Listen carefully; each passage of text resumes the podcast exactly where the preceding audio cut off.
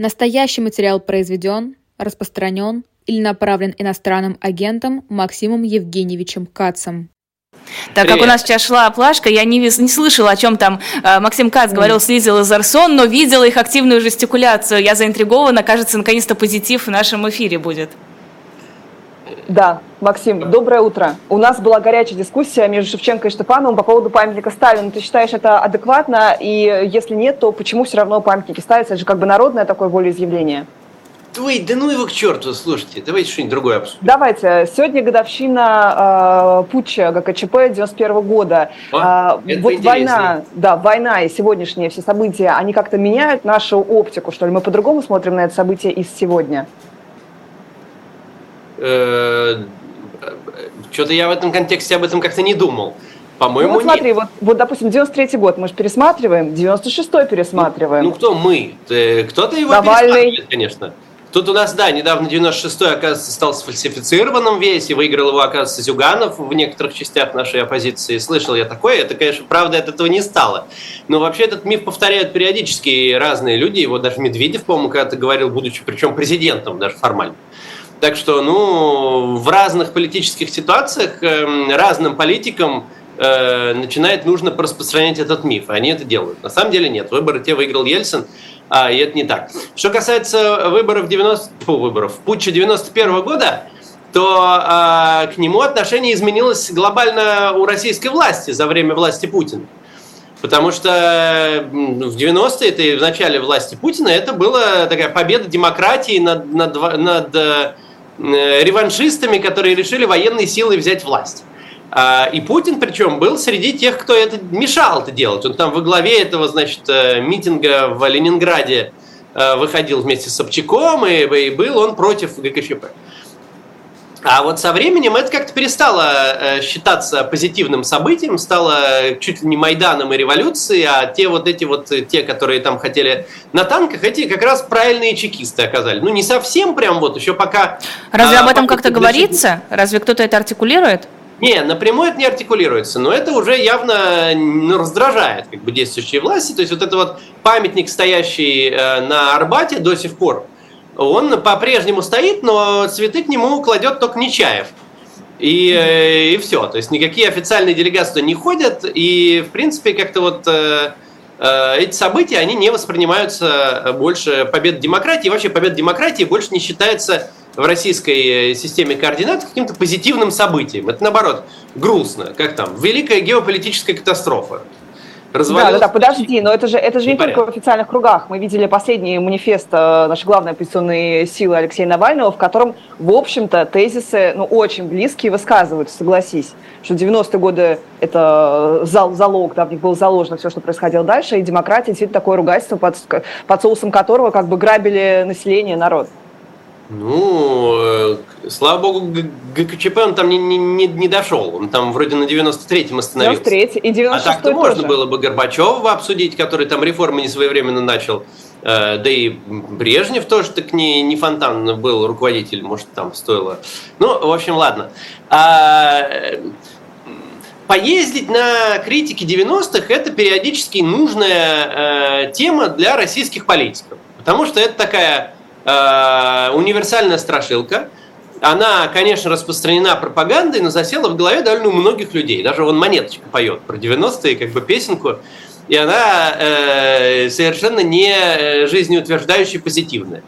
Это дело засело в голове и эм, в, в, в некоторой степени обосновано, но страна была э, переживала тяжелый трансформационный кризис, экономика была плановая, стала рыночная, Э, жизнь перевернулась, и это оставило в голове у людей впечатление. Поэтому иногда политикам, когда надо где-то черпануть легитимность какую-нибудь, да, или как-то объяснить вообще, что они хотят, они вот начинают вот эту вот монеточку повторять, как там в 90-е убивали людей, и все и бегали. Абсолютно, абсолютно голые. Да, да, вот, вот. И, собственно, вот он в манифесте так и написал.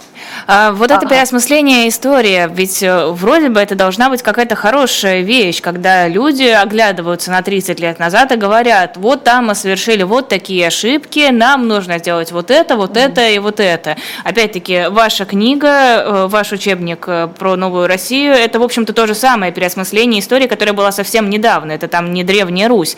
А почему мы кого-то поддерживаем и говорим, правильно, нужно учиться на прошлом, а кому-то говорим, вот, они хотят все под себя переделать, они вот все интерпретируют так, как им надо?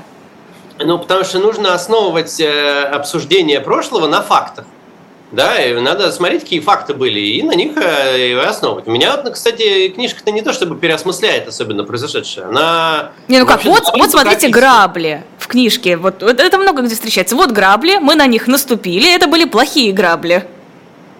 Ну, у меня в книжке это не совсем так описано. Понятно, что на многие грабли мы наступили, но их надо учитывать какой контекст был тогда. Понятно, что из сегодня там смотреть туда как-то там проще и видно, к чему, какие были результаты, да, но они вообще-то совершенно не гарантированно получиться должны были именно такие. Там были разные вероятности. Конечно, когда мы знаем, что вышло, так уже тогда и кажется, что, наверное, стоило как-то по-другому. Но так нельзя же историю анализировать. Потому что мы тогда не знали же, что выйдет. И предположить-то можно было, но, возможно, были разные сценарии развития событий. Совершенно все не обязательно должно было получиться так. Поэтому надо основываться на фактах. И я в своей книжке как раз стараюсь это делать. У меня описаны факты. Э, а какие-то там у меня размышления, они у меня касались только будущего ну, которая у меня ну, вот смотри, подожди, году. подожди, вот э, про переосмысление, о котором Лиза говорит. Вот ты говоришь, в 96 году выиграл Ельцин однозначно, вопросов к этому да. нет. Но выиграть однозначно в стране, где у тебя полностью пропаганда, вот все наши оппозиционеры, которые сегодня, там, не знаю, многие из них уехали, полностью сосредоточены на поддержке одного кандидата, а второму полностью обрубают вообще каналы коммуникации с э, избирателями. Это, мягко говоря, не самый демократический Это способ не, победы. Не так было абсолютно. Ну как ну, же, когда ему на Первый канал на дебаты не мог прийти, ему делегация поднялась, это же мы все знаем. Насчет всех уехавших оппозиционеров, это, конечно, сказано довольно смело, потому что многие оппозиционеры, уехавшие тогда еще не родились или только рождались. А, но а, вообще, да, то есть тогда ну, медийные инструменты использовались э, в компании. Не, ну, наверное, надо сказать, нечестным образом, хотя эти медиа были частные. А вот э, административный ресурс там использовался скорее в другую сторону. Если мы посмотрим график фальсификации Шпилькина, так они там скорее за Зюганова. И там есть некоторые так чуть-чуть снижение этой графы, что были фальсификации Зюганова в красных регионах. И административный ресурс, а красных регионов тогда было много. Тогда же не было, как сейчас, э, власть не была монолитной, тогда не было контроля над СМИ, тогда не было ну, вернее, какие-то, на самом деле, контроль над СМИ не было. Они довольно быстро после выборов стали мочить ельцинскую команду. Они были просто э, э, владельцы этих СМИ, решили поддержать Ельцина и поддерживали. Тогда не было контроля над регионами, над губернаторами. Губернаторы были независимы, у них была куча ресурсов. В, в Госдуме было большинство КПРФ, по-моему, на тот момент. Или, или да, было. Да, да, да, как раз. И э, в 95-м появилось. И совершенно не было никакой монолитности этой системы, да, и там была э, там были бои без правил. То есть, э, действительно, там многие, и та, и другая страна нарушала процедуру выборов, и просто все, вот кто доллары в ящиках носил, кто губернаторов для агитации использовал, то есть все делали все, что могли. А, но ресурсы в тот момент были не вот те прямо глобально отличались-то. То есть, ну хорошо, смотри, окей, да, красные, красные губернаторы, красные директора, это один такой незабываемый. Ну, да. И все-таки телек, то есть глобально самое массовое а, орудие пропаганды. Делай ты выбор, кому как бы присягнуть, чтобы, не дай бог, не случился, не дай бог тоже. Ну да, ну то есть вот такая была ситуация. Телеканалами владели олигархи, тогда их называли олигархи. Сейчас в наших этих Э, понятиях вот текущих, они бы были там какими-то такими ребятами на, на шестом эшелоне. Но тогда они считались олигархами, очень богатыми людьми, которые контролировали, владели просто телеканалами, они принимали свои решения, так бывает. Угу. А ну, а то, что там э, не было доступа к дебатам, ну, плохо. Но вроде там Ельцин на дебаты не ходил. Это, это плохо. Понятно, это но вопрос в том, культуру. Да, вопрос-то именно в том, что люди не верят и говорят, что это были бои без правил. Да, но это не демократия. Вопрос, э, там, не знаю, от Костюченко был, да, звучал Дудя, почему это время превозносится, когда, очевидно, э, ну, это не была демократия, это было там такое э, обворовывание ваучеры, ну, все, что там... Они теперь... При... Ну, подождите, это мы теперь перешли к тому, что оно превозносится. Только что оно у нас было, наоборот, демонизировано. Нет, нет демонизируется оно, это, это некая новая, мне кажется, это новый виток вот страны оппозиции, как правило, он все-таки превозносился, как вот были 90-е, была свобода, потом пришел Путин, все... Вот были э, возможности, которые мы продолбали. Ну, глобально так и вышло. Ну, мы да. поняли, поняли, Максим. Я, мы думали, я хоть думал, что ты вот критикуешь. Я просто критик 90-х, когда я увидел, что Навальный критикует, я, думаю, ура, наконец-то. Да, я Лиза, она заодно с Алексеем Навальным, абсолютно. Я вообще, я, я большой фанат Гайдара, я никакой не критик 90-х, у меня... Э, ну, не, ну там, есть, там были свои ошибки, их было много, но э, многие из них, э, чтобы их анализировать, надо исходить из того контекста, который там был. Многие действительно сделаны из каких-то меркантильных соображений тех людей, у которых та власть оказалась. Плохо. Ну, да. перейдем какая, к... Сейчас, секунду. А какая самая страшная ошибка этих 90-х? Э, какая ошибка привела к тому, что мы сейчас наблюдаем в нашей стране? Что Путина поставили, конечно. Ну, это, это, это, мне кажется, ошибка не общественности, это ошибка какого-то конкретного человека, который может не считать это ошибкой, ну, группы лиц. Не, я общественность я не понимаю, как можно обвинять вообще в чем-то. Общественность, она, ну, как бы была разная, имела разные мнения. Там была общественная дискуссия, свободные СМИ. Не, общественность мне тут обвинить не в чем. И мне О, вот э, окей. элиты тогдашние обвинить ему можно кое в чем. Окей, был бы не Путин, поставили бы кого-нибудь другого, что-то изменилось бы? Конечно. Ну, э, очень многое зависело в том, на том этапе от личности, которая оказалась у руля. Потому что институты были слабые, и потянуть это дело можно было в любую из сторон. Э, Ельцин это в укрепление своей персоналистской власти не, не тянул. Э, или тянул, но не так, как Путин потом потянул. А Путин стал тянуть, да, то есть он стал тянуть это в авторитаризм прямо сразу. У меня недавно ролик был, мы рассказывали, что в первый же рабочий день его на, после того, как он вступил в должность президента, пришли в Медиамост э, с обысками. Прям первый рабочий день. То есть он, он сразу немедленно занялся э, э закручиванием гаек. И э, да, это очень сильно зависело от личности.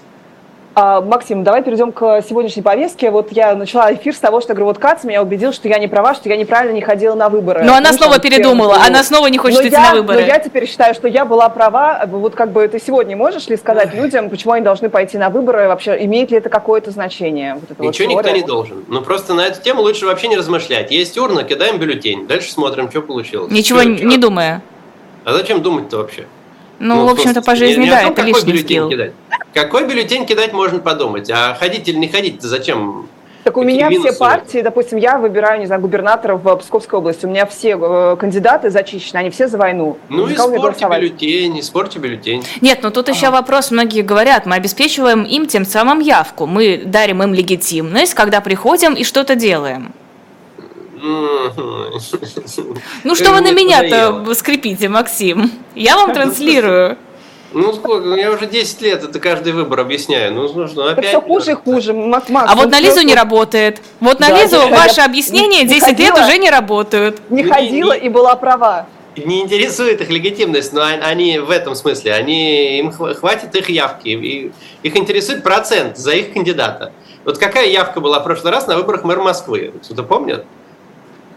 54? Сейчас Алексей Венедиктов придет, 54%? Э, расскажет. 54%? 54. Ну вот. А сколько должна была не быть, чтобы легитимности не было? Не, не должно, по-моему, там нет нижнего порога. Нет нижнего порога. Ну и что ж тогда? Как? Нет. А как же легитимность тогда? Ну, было 30, смотри. на самом деле, подожди, на самом деле было 33%. Причем 30, 33% было на всех выборах предыдущих мэра Москвы, включая тех, в которых участвовал Навальный. А. Э, то есть э, москвичи не очень любят ходить на выборы, и хрен их туда за уши вытащишь. Как бы вот, э, если бы вот не было таких мнений и размышлений, то, конечно, Навальный бы выиграл, потому что те, кто не ходили, они за Навального в основном были. А, это вот рефлексируют они, да. В основном ходят, потом приходят бюджетники, голосуют за того, кого надо, и все. И никаких проблем с легитимностью у Собянина нет, хотя за него проголосовало около 17% москвичей, совершенно не большинство, даже и близко. И никто и никогда не думал о его легитимности в этом смысле. То же самое и с Путиным. Совершенно все равно. Пришло 60%, 70% или 50%, вообще неважно, или 40%. Просто э, вот на что действительно влияет на, на количество голосов. Это очень для них важно. Они, э, открывая урны, они там честную победу Путина видят или не видят. Это очень важно. Вот мы недавно наблюдали, что происходит в стране, когда открывают урны, а там честной победы нет. Это было в Беларуси, когда Лукашенко не смог в 2020 году получить честную победу. Он у власти все равно удержался но легитимность его совершенно это не укрепила. Говорить о том, что белорусы сбежались все на выборы и проголосовали там против Лукашенко и тем самым укрепили его легитимность, совершенно никто даже рот не открывал на этот счет. Совершенно всем было очевидно, что они легитимность сильно пошатнули. Ну а разница-то да, какая? Сидит и сидит. Как сидел, вообще не ничего сшибли. не поменялось. Не сшибли, Путин помог. Но а, никак уж нельзя сказать, что они ему помогли своей протестной явкой. Ну не бывает такого. Никогда протестная явка не помогает. Она может не так сильно помешать из-за того, что ты ее очень хитро, например, электронным голосованием сфальсифицировал. Так что даже не надо э, протокол переписывать и, и в урне ничего подменять, а просто кнопочку нажал и поменял результат. Это, конечно, плохо. Но э, намного хуже, если там честно посчитали все, ничего не подкручивали, кнопочку никакую не жали, и там и так за Путина все. Так ведь было в 2018. Вот это плохо. Максим, а, в этом контексте, вот ты говоришь, все равно важно, вот уже устал я это повторять, а, почему нет какой-то единой стратегии того, как себя вести, потому что выборы много где проходят региональные. Не знаю. Угу. У меня есть единая стратегия. Ну, раньше хорошо, у тебя Почему есть. Почему а оппозиции вот умное, нет? Да, умное голосование, которое было таким, что ли, конвенциональным способом голосования для многих оппозиционеров. Которая у нас там какая организация теперь? Умное нет, голосование само нежелательное? Нет, пока нет. Но э, нет. Запрещенная какая-то символика. Ну, черт его знает. Ну, можете что-нибудь объявить там э, для, для проформы. А, но а, э, не, а, тут с, с умным голосованием сейчас, я не знаю, наверное, проблема будет. У них же там новая, новая новость, как бы новое веяние. У них теперь э, тактические соображения не могут быть над, э, над, э, стратеги, над э, этими... Да, стратегическими. Нет, не стратегическими, а этими, значит, идеологическими и морально-этическими. Вот, и поэтому вот, вот, как вопрос. теперь в такой вот ситуации голосовать за представителей КПРФ? Непонятно, я не знаю, как они это будут решать. Ну, а, там такие проблемы бывают периодически, там же каждые выборы новая стратегия. То ходи, то не ходи, то ходи, но не голосуй, то голосуй, но не ходи то, ну, в общем, теперь там вот, вот это. То есть, э, поэтому я не знаю, как они это будут сочетать с новой, новой концепцией, как бы, которая только сейчас появилась. До этого наоборот, что наоборот было, что, конечно, нос зажимаем и идем за коммунистов голосовать.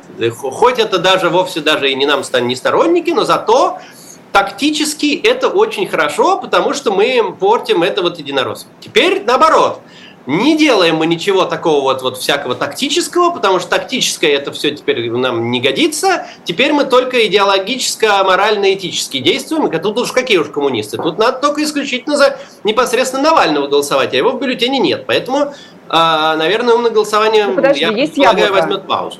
Умное голосование может предложить кандидат в яблоко, к которым всегда скептически э, навальнисты относятся. Не, ну это, слушайте, это еще хуже, чем Почему? В их, это, в, их, в их этой новой концепции это еще хуже, чем, чем за коммунистов голосовать, по-моему. А, что это, а что, это хорошие русские, которые требуют сдаться? Не знаю, вот, ну, вот это вот вроде он ну, не Шлосберг, писал. помнишь, ну про Шлосберга писали же ФБК, что он... Ну, был, был такой, да. Но на самом деле кандидатов от яблока-то, при... кстати, я бы за них с удовольствием голосовал, если бы они мне где-нибудь попались, но а, их-то, конечно, почти нигде нет почти нигде не допустили кандидатов от Яблока, никуда, уж не говорю на губернаторские, даже какие-то муниципальные, мелкие, почти нигде нет кандидатов от... Ну, конечно, кроме Псковской области, где, как обычно, Шлосберг там везде всех выдвигал. А ты э, как относишься к тому, что Фридман и Авен попали под самые жесткие санкции? Получилось, что ФБК, э, вот, вот та позиция ФБК, которая как бы была, оказалась правильной, что значит жмем, давим, не даем им выйти из-под санкций, она победила? Я думаю, что ФБК никакого влияния на это не имел. Да Че? Да ладно, ты прям так считаешь, что ЕС... Абсолютно сам... уверен. Мне, мне кажется, что они никакого влияния ни на какие санкционные списки не имеют. Мне, мне так вот э, кажется, из того, что мы а, еще перед дебатами анализировали, а, э, какие там основания для внесения в санкционные списки. Мы, правда, последние кейсы смотрели, там, Сергунина и прочее, но они абсолютно не связаны с тем, что они пишут в своих основаниях. И, как мне кажется, они никак не влияют на санкции, тем более, ну, это вообще такая санкционная политика, это обычно то, насчет чего не особо советуются, принимают решения сами страны. Но а, а, Фридман Авен, ну, я, я не очень понимаю этого. То есть, э, мне кажется, они совсем не, не первые руки негодяи, у них нет никакого влияния на Путина сейчас и зачем их вносить под такие санкции, мне не очень понятно. Мне как раз стратегия ФБК, э, которая была до того, как у них там э, случился изменение, она мне была ближе, потому что если брать все российские элиты, да, и всех там богатых каких-то людей, олигархов, если их можно так назвать, хотя не совсем так, то как раз Фридман и Авен, они находятся вот прям на краю. Вот после них начинается уже Тиньков, который вообще mm-hmm. выступает прямо открыто против Путина. То есть это, очевидно, анти, анти, анти такие путинские, ну не прямо антипутинские, не совсем лояльные Путину элиты. Или совсем не лояльные Путину элиты. Зачем вносить их под санкции, мне непонятно вообще. То есть какой, какой здесь замысел, план и стратегия.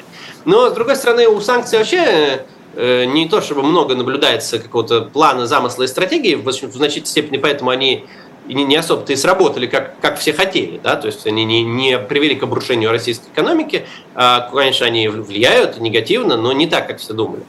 А, и, возможно, там что-то кому-то там понадобилось кого-то, как там, палку сделать.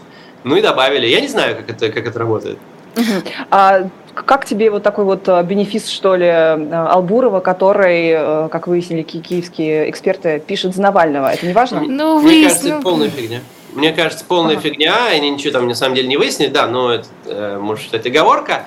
А, не-не-не, там исследование слабое, я э, почитал некоторую аналитику про него, вот, а Великок писала в Твиттере хорошо, а исследование ничего не доказывает, слабое и неубедительное.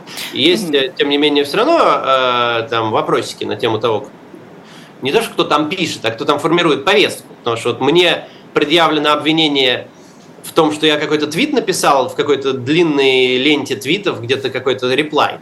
И что-то мне подсказывает, что вряд ли сам Навальный э, это нашел и обвинение на этом основании мне предъявил в, в содействии вот этим всем вот нехорошим людям, которые в 90-е неправильно действовали. А поэтому вот кто там смотрит эти твиты, собирает их и говорит Навальному, кто негодяй, а кто нет, вот это вопрос, да, а не тот, кто пишет непосредственно своей рукой тексты. Это на самом деле не главное. То есть это в любом случае позиция Навального, просто она транслируется через кого-то еще, неважно через кого. А вот это мы понять не можем, позиция лет Навального, или наоборот, это позиция его окружения, которая транслируется через Навального. Но я имею, я имею в виду, что Навальный говорят, к этому перепиши, причастен. Перепиши творческий. Что Навальный ну, к этому причастен. Он же окает как бы даже текст, если он... Ну, он не может окает, но он не в контексте, он же не может знать, что происходит. Он, он высказывается насчет э, внутренних оппозиционных каких-то дискуссий, то Ходорковский там ему не хорош, то вот я там, то еще кто, а вы Мартынов вдруг, Кирилл Мартынов, я думаю, он его существование не знает. Он, э, он же с ним никогда вроде как не пересекался, он был э, в новой газете там э, да. политическим. Ну, я, я не знаю, ну, в общем, что он на Мартына вот наехал. Не, пересекаться это мог, но да, это было неожиданно, но все-таки... очень... Это, это похоже на то, что формируют эту повестку люди, которые находятся на свободе, то есть команда, а он уже творчески переписывает. Вот это, вот не, это ну, вот. тогда получается из того, что вы говорите, что Навальный это просто копирайтер, и все.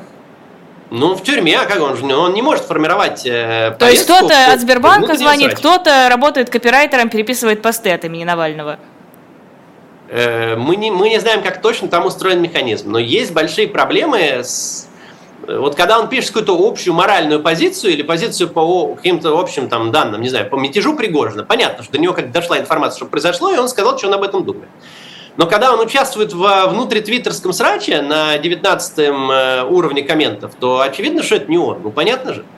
Ну, а, а, я помню, как тебя там Соболь, да, в таком странном, может быть, расположении на Бладуха, называла главным бенефициаром а, войны. И вот, э, ну, а, что такое?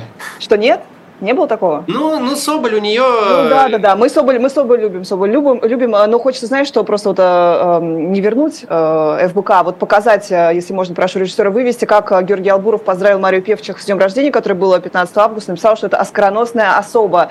И вот здесь тоже, знаешь, вот меня какой-то морально-этический аспект очень сильно смущает. Получается, что не соратница Навального, там, не главная фурия Валькирия ФБК, а вот оскароносная, получила Оскар. Вот человек сидит, а вот у тебя, пожалуйста, бенефициар получил получила Оскар. Мне кажется, Ой, это, да ладно, к этому ну, столько вопросов. Слушай, я, ну я, я это считаю прям чудовищным. Да ну ерунда какая-то. Не, мне единственное, это немножко кринжево, как они там друг друга все э, хвалят, поздравляют и, и пишут, какие великие и замечательные мысли, они там все друг у друга ну, сами подожди, у себя на передаче а высказывают. Подожди, а что у нас Певчих это продюсер, что ли, кинопродюсер большой, документального кино? Нет, человек сел, дали Оскар, и вот теперь она оскароносная. Мне это кажется, извини, прям вот... Не, мне тут более... Флаг. Сейчас за, закончу мысль. Э, это как бы, я не знаю, вот мне более кринжево кажется, что они там друг к другу в гости на передаче ходят, значит, Мария Певчих в гостях у... у Георгия Албурова. Ну, например, а Георгия Албурова в, в передаче «Честное слово» сказала так вот все круто, и Волков об этом затвитил, и все друг друга... Вот это немножко кринжево смотрится, мы, мы не знаю, мы так в команде никогда не делали, это странновато. А вот э, что там маскароносно, я не знаю. Все, я снова буду главной душнилой, нам пора заканчивать. Да. Это был Максим Кац в эфире YouTube канала «Живой